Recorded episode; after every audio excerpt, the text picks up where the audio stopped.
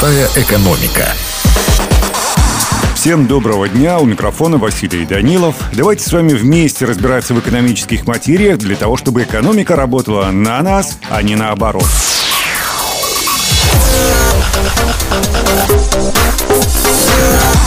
Сегодня с вами разберем влияние культуры на экономику. Стоит отметить, что экономическая культура человека определяет его мышление, поступки, действия в экономической сфере и является базисом для формирования и апробации новых экономических идей, направленных на повышение эффективности данной сферы. Позитивные показатели состояния экономической культуры человека и общества свидетельствуют об их потенциальных возможностях в сфере трудовых ресурсов и в иных экономических сферах деятельности. Достижение экономической культуры человечества отражает отражены как в материальных, суперсовременные здания, корпорации и так далее, так и в духовных носителях, современное ноу-хау, научно-технические интеллектуальные продукты.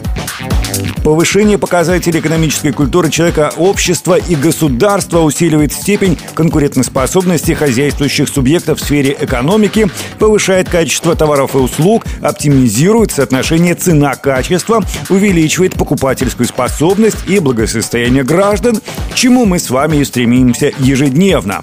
Рост экономической культуры населения благоприятным образом сказывается на показателях экономики, отражающих ожидания граждан.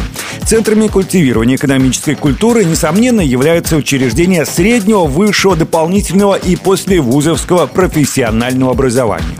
Молодое поколение, вливаясь в общество со студенческой скамьи, привносит новые образцы экономической культуры, которые затем апробируются на практике, изменяются, корректируются. Важным вопросом в этом смысле является экономическая идентичность человека, общества и государства. Насколько сформированная экономическая идентичность отвечает вызовам современности, насколько она прогрессивна, конкурентоспособна, сильна в смысле традиций. Ну а у меня на сегодня все. И помните, как сказал австрийский и британский писатель, драматург, культуролог Элиас Канетти, процветание – это когда большая часть людей получает больше денег, чем зарабатывает, и тратит больше, чем получает.